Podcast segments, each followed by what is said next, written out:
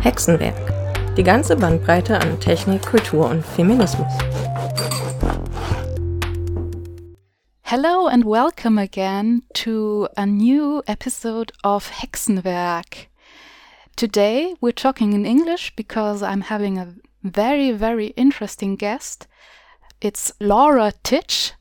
She's a cybersecurity expert and a digital privacy advocate from Kenya, and she's founder of SheHacks Kenya. She's the first person we're interviewing in a series in which we are looking at feminist hacker groups around the world. And I'm super happy to have you here, Laura, as the first person we're talking to. So, welcome. Thank you so much for having me. It's great to be here. So, my first question for you is Who are you? How, uh, what are you doing? And what is your group doing? Thank you. Uh, so, my name, as you said, is Laura, and I work in cybersecurity. I am from Kenya. I live in Kenya and I'm based in Kenya.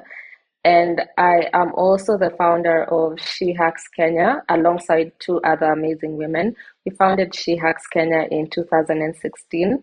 And what we do is we offer training and facilitate boot camps to students and especially women across the country um, around cybersecurity because there's not a lot of education around cybersecurity in educational educational institutions in Kenya. So that's where we step in. Um, our main goal is, first of all, to bridge the, the skills gap in the industry in Kenya and also to bridge the gender gap. Uh, besides that, as you mentioned, I'm also a digital privacy advocate. I work with social justice organizations in Kenya and across the globe to offer digital security solutions to them in terms of technical solutions and also training and awareness. And those clients you have there are uh, kind of special, you told me earlier. What's the main focus you have? So, our clients are particularly social justice organizations. So, people who deal or organizations that deal with uh, social justice stuff. We have community based organizations, which are the smaller organizations within uh, small communities in Kenya, but we also have human rights defenders. Uh, currently, our clients, we have some that are based in, in North America, some that are based in Europe, and others that are based in Africa. So our reach is far and wide. We try to reach as many organizations as possible. And what we try to do is for especially developing countries, there's a lot of digital threats that these organizations face um, especially those that deal with activism. So we are just trying to offer them solutions, teach them how to stay safe online, how to circumvent censorship and, and surveillance. So we, we offer our, our solutions in so many different ways depending on the needs of those organizations. And SheHacks Kenya, that group is the group why we kind of contacted you or uh, how we found you.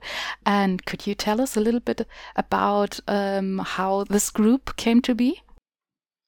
Yeah, so I first joined the industry in 2016. I was a third year student at the university, uh, pursuing a bachelor's in computer science, applied computer science. And when I joined the industry, uh, I noticed that there was a very little almost a lack of women representation in the industry in terms of job opportunities, but also in terms of presenting at conferences, speaking in public forums. So there was a lot of underrepresentation of women.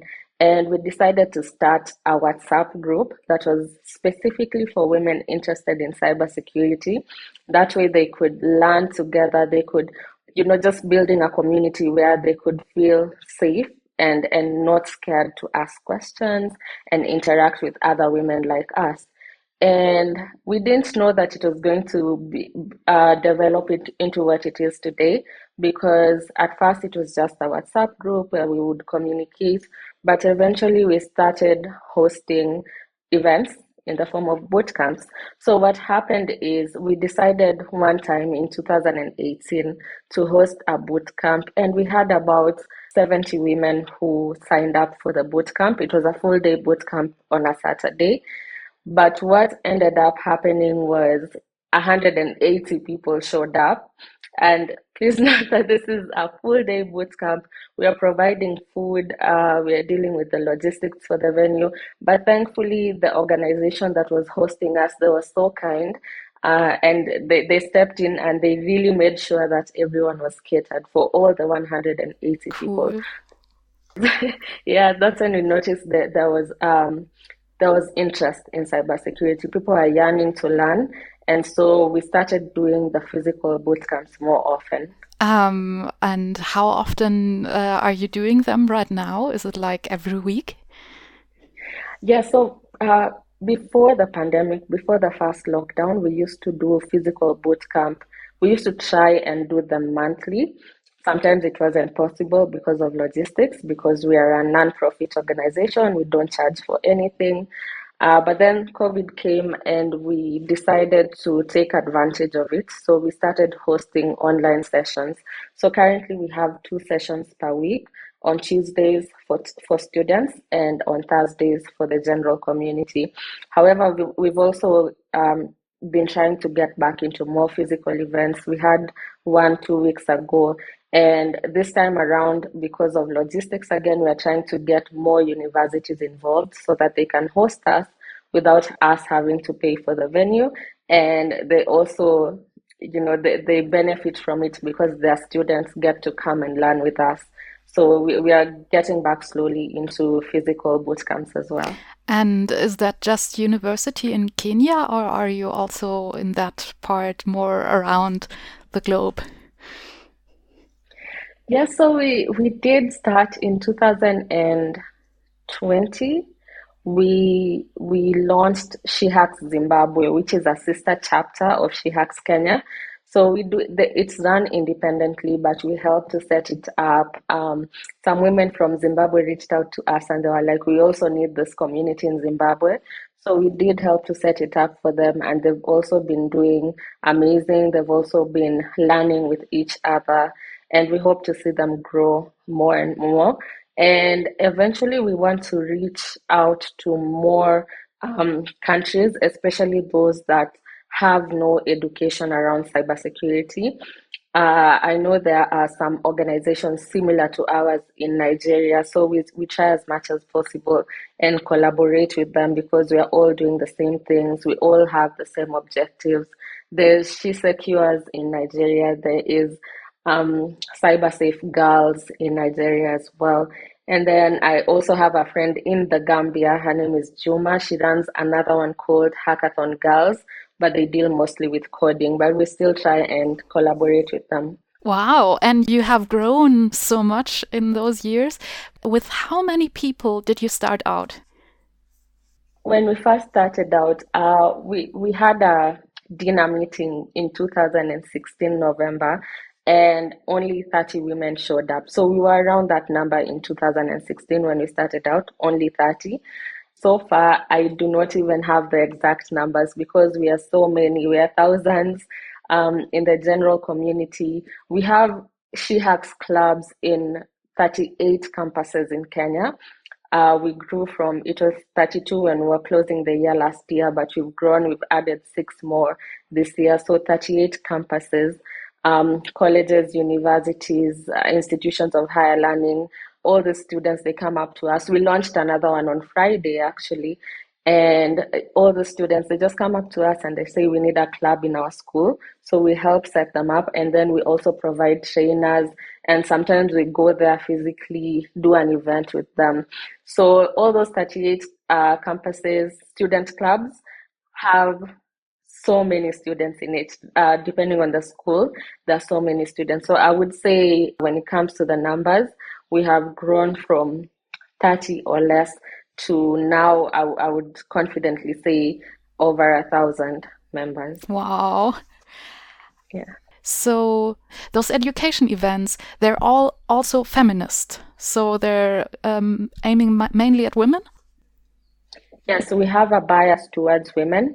Unfortunately, um, there's not so many women in the industry, which is one of the goals we are trying, one of the objectives we are trying to meet. We are trying to get more women into the industry because this is a problem that stems from a younger age where women are discouraged from taking up technical courses. So it's a, it's, it's a narrative we are trying to change. And that's why we also launched our high school uh, program where we go and we talk to high school students because that's where in Kenya we have students when they're in high school they're required to uh, select the courses they would wish to pursue in college. And so you would get that a lot of female students are discouraged. So our goal for the high school program is to go in there tell them that hey we are women in tech we are women in cybersecurity. If we can do it you can do it too. It's not only for the men uh, women in STEM in general, in sciences, in technology, in in all engineering and and maths and medicine, all that, all that, all those courses. We're trying to get more women into them. So yeah, that's that's one of the goals. Unfortunately, as I mentioned, we don't have many female students, but we do have some really good numbers. But even for our high school, our college events, you would get that there will be a lot more male students than the women. But we can't turn them away because at the end of the day, we, we know what it feels like to be left out, to be marginalized. We can't do that to anyone else. So we welcome them, but they all know that we do have a bias for women. Okay, cool.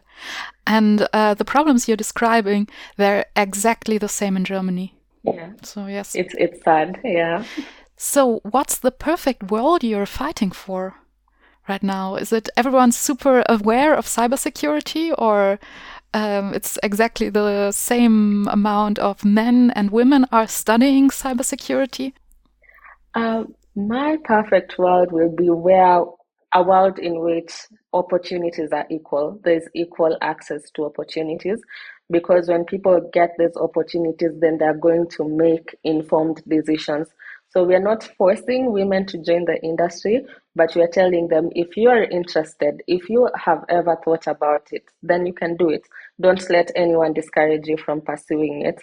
That way, we will find that balance. We will find um, we will be able to bridge that gender gap in tech and in cybersecurity without necessarily making it all about, you know, forcing women to take up technical courses.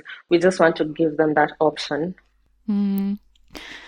Um, cool. So, uh, another uh, question is like your um, your group yeah. is doing mainly things for other people, is there also kind of the meeting for yourself, like teaching each other and being kind of more like um, a group?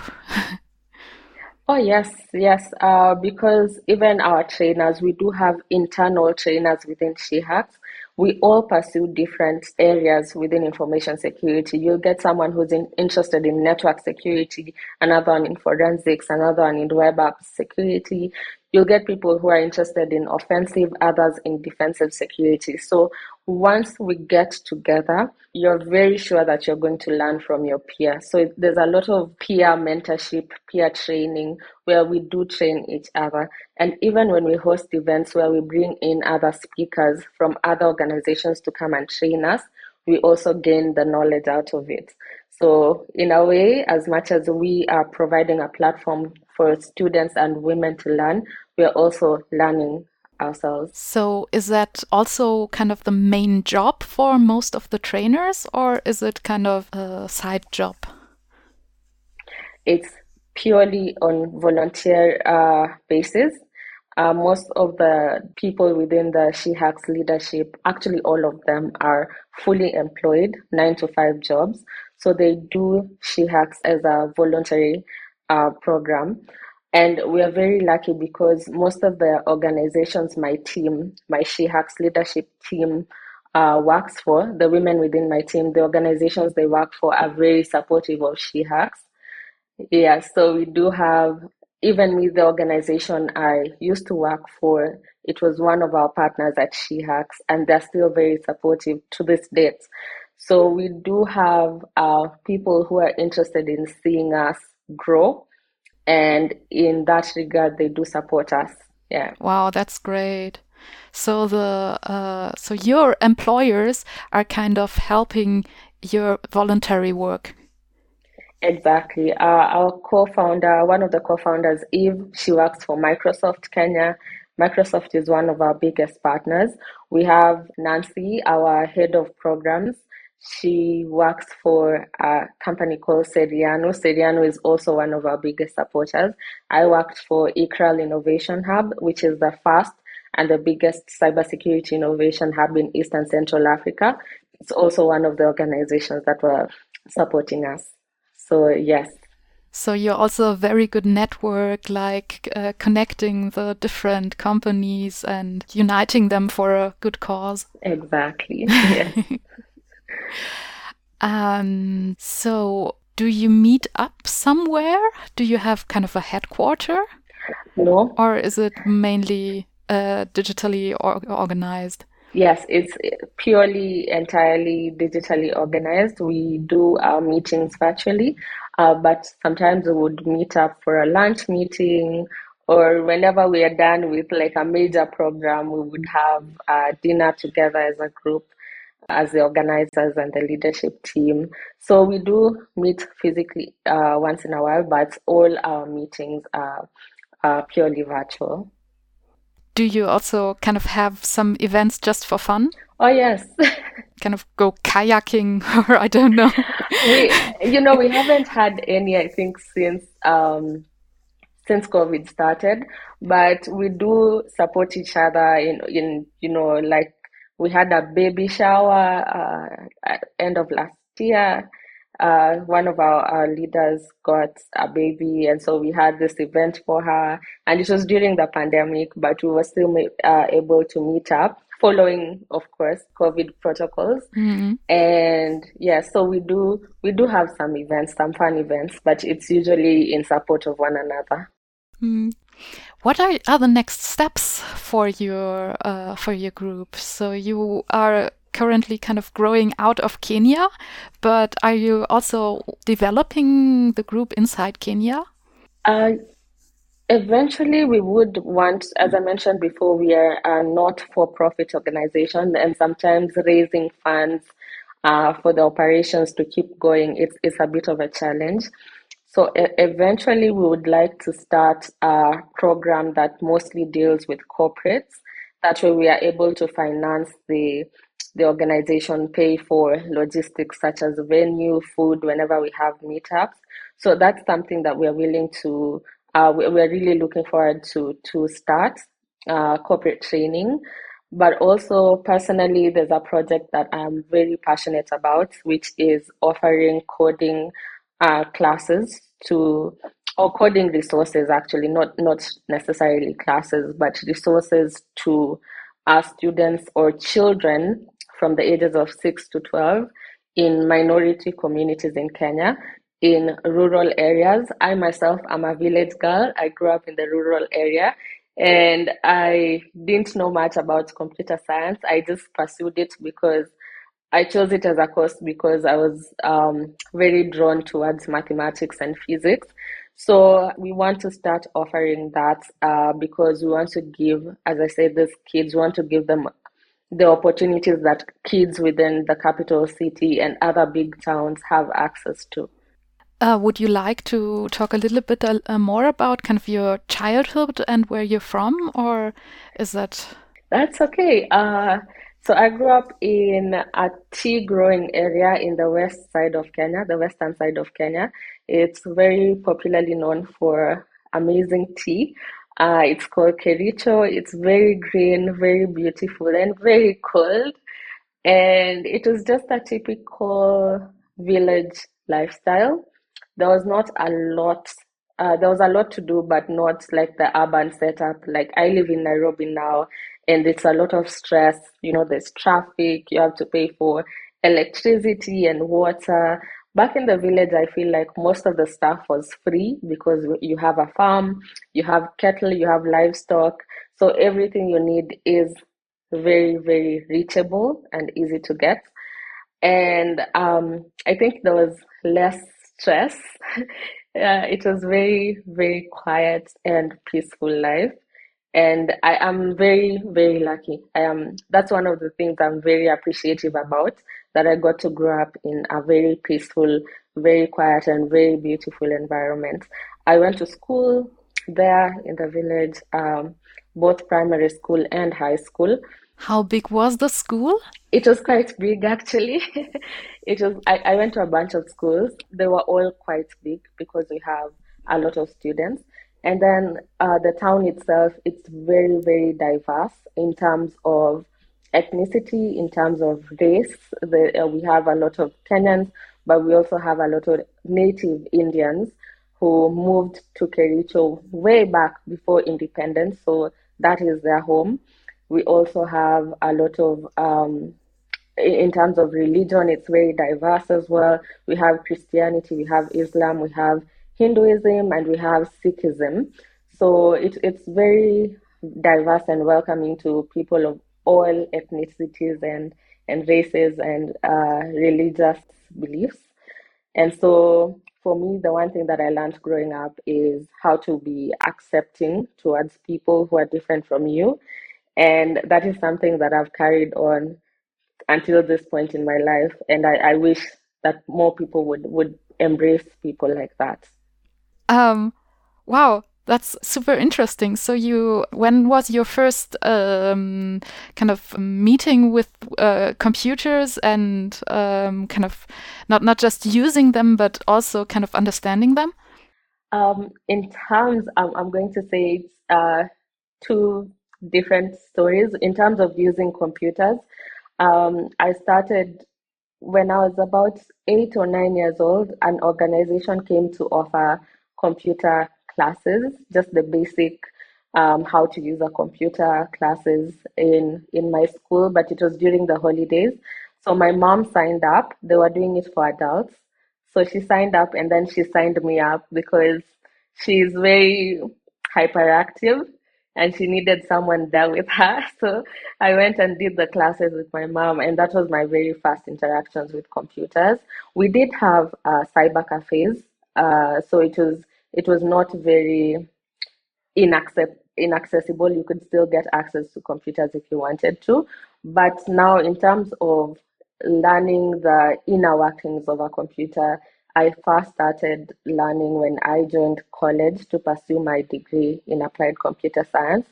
Um, for me, it was inspired by my love for maths and physics, but it was also inspired by some movies I used to watch where you would see hackers, you know, or you'd see people breaking into computers. And so uh, that was what inspired me to get into cybersecurity and tech in general. Yeah. Um, thank you for for telling that story. That's super interesting. Yeah. um, so, what are your fields? Your personally your fields of interest? Um, I think I'm very drawn, regardless of what I'm passionate about, I always uh, end up getting drawn towards um, social justice and digital security uh, or digital privacy advocacy. It's something that I'm very passionate about because, again, I'm, I'm living in a third world country and I, I know people living in developing countries as well where uh, censorship is the order of the day, surveillance is very common. So for me, digital rights and privacy is something that I'm very, very passionate about. Um, I do love forensics as well. It's something that if I wasn't doing digital privacy, I would totally venture into into forensics. I've done um, courses around it before, but I haven't done it professionally. Uh, maybe in the next few years, that is something I could venture into. Do you have some infrastructure or best practices that you would recommend or kind of errors you made that you would kind of warn other groups who are doing the same thing that you would warn other groups about? I feel like some of the failures we've encountered in the past have really helped us grow. Um, but the one thing that I would tell organizations, especially those that are starting out, is always be prepared for the best and also the worst. In terms of the best, you would get that some organization would want to come and uh, fund you or support you in a way. Always position yourself in a place where you will you're ready to accept that support because we found that um, when the first organization they actually reached out to us and wanted to support us we didn't have anything we weren't a registered organization it was just a community and so we had to wait a few weeks until we do the whole process of registering the organization. That way we could open a bank account and start receiving funding. So for me, I would tell organizations to stay ready, place yourself in a position where you're ready for whatever in terms of um, support and in terms of, of funding. But also, I would say don't be scared to explore other if, if let's say you had one goal and you're growing as an organization don't don't be scared to explore other goals. We didn't picture ourselves going into high schools. We have another uh, program the child online protection program where we train parents and their children.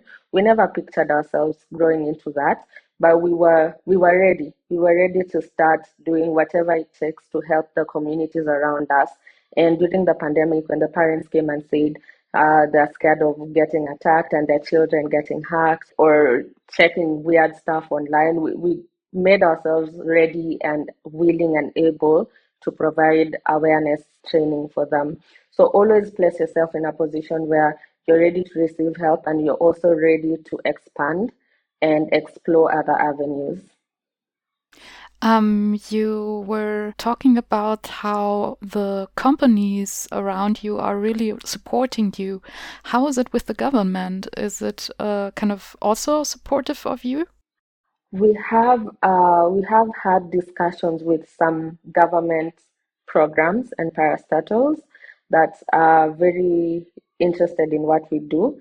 But so far, it's it's still something we're trying to push for. We are trying to um, get access to the Ministry of ICT. We are trying to get access even to the Ministry of Education and all the other uh, relevant government ministries in order to get support from them, but also in order for them to be part of the cybersecurity discussion in terms of building a platform for students to learn.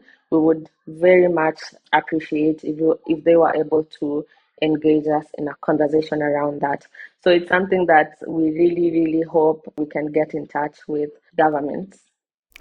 Do you consider yourself a political person? Not really. I do know uh, what is happening in the country politically, but I'm not really that involved. Okay, yeah. yeah, in the in the conversation. we do have the elections coming up um, by the time we're recording this, uh, it will be next week. So in in eight days' time. So we're right now recording this on August the uh, the first uh, of 2022. Yeah. Um, yeah.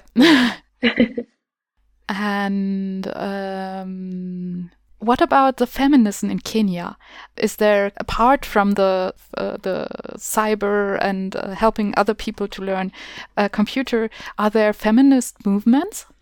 Oh, there are. There are. Um, we do have uh, feminist movements and feminist groups, and most of them they're very different in terms of structures. We we do have a wide variety of of feminist movements. We have um, movements in marginalized communities that have been established to really support women in terms of economic empowerment and education. The Girl Child, uh, we have movements that are trying to get more girls to finish school because in some communities you would get that some girls would drop out of schools to get married or because the culture culture dictates that when they reach a certain age then they're ready for marriage so we do have uh, grassroots organizations and feminist movements that support that cause to get more girls to have the opportunity to uh, finish their or attain, you know, degrees or even high school education. And then we have another spectrum where it's feminist movements within social media and it's it's very it can get very controversial I, I believe that there's a lot of um, misinformation or a lot of misunderstanding in terms of what feminism is so you get a lot of gender wars um, in kenya for example we have so many cases of femicide where women are killed by the basis of them being women on the basis of them being women especially by their spouses and whenever that happens, uh, it's never about the victim. It suddenly becomes gender wars. It becomes gender wars, and so that's that's a whole different area of feminism that I feel a lot of people are misunderstanding both genders uh, in a way. Sometimes we do not know how to present our grievances. We don't know how to present our um, what we we consider solutions to these problems. And so we see a lot of people, a lot of wars going on on social media. Thank you. So, uh, some last questions about SheHacks. Um, how do you collect new trainers? How can one join your group and also volunteer for work? Yeah. So, in terms of trainers, what I personally do is I reach out to people randomly on, on Twitter, on LinkedIn. If I see someone has talked about something in a conference, I would always reach out to them, tell them about SheHacks, and ask them to come and train. Um, also, the other members within my leadership team, they do the same. Or when we go to an event in Kenya, you would meet someone, or even outside of Kenya, you would meet people and you tell them about SheHacks and ask them to come train. So usually it's just random, very, very random. Uh, sometimes even you find someone's talk on YouTube and you and you reach out to them. You look for their email addresses or their social media and you reach out to them and ask them to train. And we are so lucky because most of the time these people actually agree and they come and train us. So it's it's good to have that community around us. Um, in terms of volunteering for SheHacks, it's it's open to anyone. If you feel like there's something you can add to the community, then we definitely welcome anyone and everyone who are interested in meeting our objectives, that is bridging the skills and gender gap. So anyone is welcome to volunteer. Yeah. Does SheHacks have kind of a super group or is SheHacks a subgroup from a larger group? Yeah, so we are the original. we started it. it. It's a very original group, and because we started it ourselves without the help of anyone else, actually, uh, and so we, we are not a part of a larger group. We are the larger group. Okay, cool. Yeah. so, what's the next bigger thing you're organizing? Uh, is there already something? yes. So annually, we have our biggest event of the year. We call it Hackfest, which is a two-day event. Um, last year, we actually did four days all through the, the month of October, every Thursday. But this year, we are going to go back to the physical uh, Hackfest. And so it's a two day event that brings together in, information security experts and students and anyone else, companies who want to come and, and join us for the event. It's free again. so we're, we're trying, right now, what we're working on is getting funding for that event. And um, so what we do with the event is we never turn down any female speakers because as, as I mentioned when we started, one of the things that drove us to establish SheHacks was the lack of representation of women in conferences and other public forums. So we never turn down any women speakers. They can come and speak, whether it's information security. We have people talking about mental health for people in tech. So it's open to everyone, and that's why it's a two-day event. Um, the first one we did was in 2019, and we had uh, 23 speakers, and we had to slot them all in. So yeah, so that's that's the event we're working towards right now, and it's going to be in October as usual but we haven't decided on the dates yet. With never turning down female speakers, did you ever make a bad experience? No, no, because one of the things that most, especially women, fear is putting themselves out there, speaking at conferences. So sometimes you actually have to tell someone you're actually good at this, come and speak. Uh, it takes a lot of convincing sometimes. Yes, we totally have that with the Haecksen also. Yeah. In some of the uh, internal events, we're kind of saying, okay, everyone is going to have a five minute talk. and kind of that that so everyone has to talk a little bit about it and it's only then that they are noticing so oh I'm having something to say. It's interesting, Yeah. and everyone wants to hear about it. And it's like getting a question round of kind of half an hour or something, although they just plan for five minutes because it's so interesting. So yes, I imagine really having uh, having that phenomenon. Yeah. And and usually whenever we have two people maybe who want to speak about the same thing or similar concepts, we pair them up and we ask them to work together. And or we have someone who is really, really shy, we would pair them up with someone else and that way we get to encourage more women to speak and also just to support them in terms of their public speaking. We're trying to tell them that you can do it. Personally, I am a very, very shy and introverted person. And when I first did my when I I did my first ever talk, I remember the day, November 12th, 2016. I was really shaking.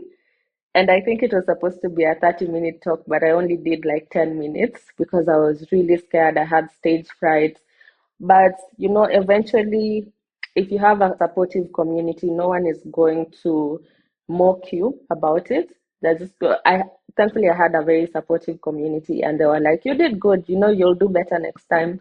And this is where I am right now. Right now I speak at conferences and, and events and I'm better at it because I was given a chance and that's why I want to give more women the, the, the chance that was given to me. Yes, very much cool. Yeah.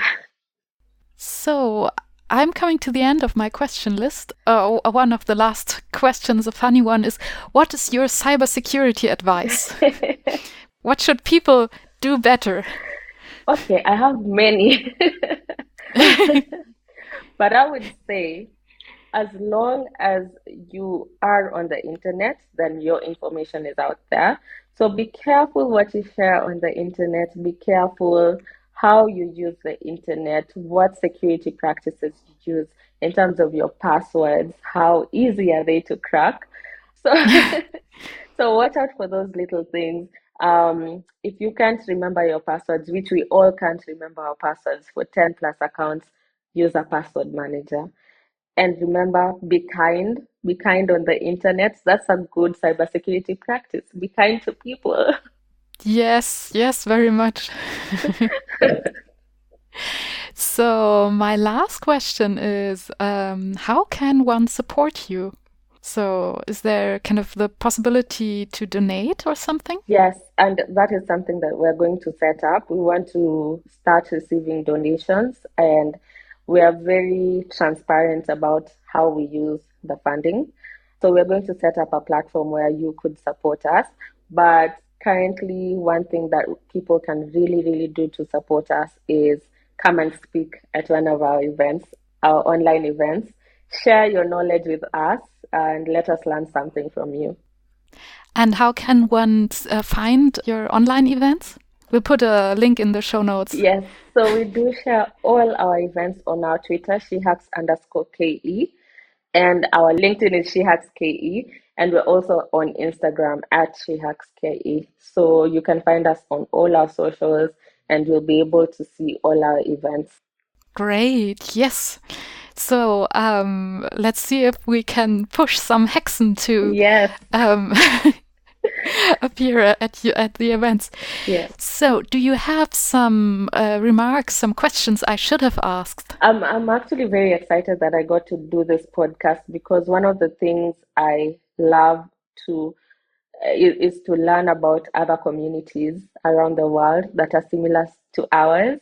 And that's why I was very excited when I read about Haecksen and what you do.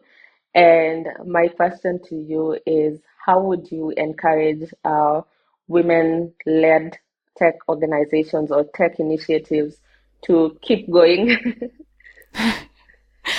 um, I think it's a lot about um, looking for your own um, kind of managing your own strength because it's often um, like the women are the person who are caring for everything and especially for everyone else. And the moment uh, women groups are getting together, suddenly there's some, there are other people who are also caring for you. And um, that makes women groups often very kind of strong or, or, or forceful because suddenly we kind of can unite our, our forces, but it sometimes also leads to um, this, that that much, much excitement leads to kind of uh, giving too much out and wanting uh, to do too much and wanting to change too much. So really looking after how much power do you have and how much uh, when when do you need also kind of a break and a need to care for yourself and not just giving for the community because if you're totally burned out you can't give anything to the community so it's better to kind of um, dose that and to not give give everything away uh, when you can. I think that's my my most awesome. my most important uh, wish for for the yeah for the groups. And one uh, nice thing for you will be that from now on you really can watch how the other episodes of this podcast will be coming out, and yes. we are going to talk uh, with people in um, Southern America. We're going to talk about uh, with people in the USA, also hopefully in France and India, and it's going to be around the world. And maybe we even can kind of uh, keep in touch and have kind of a feminist uh, international uh, hacker group club and yeah maybe even sometime meet in person somewhere. Yeah, I love that idea. yeah. Um, great. So, do you have some last remarks? Thank you so much for having me. It's been amazing sharing about my experiences and most importantly, sharing uh, with you about She Hacks Kenya. And I look forward to seeing more of your podcast episodes and more of uh, the work Haecksen does. So thank you for having me. thank you so much, Laura. Uh, we will put a lot of information we were talking about in the show notes. So if any one of our listeners wants to know more, they can read the things in the show notes.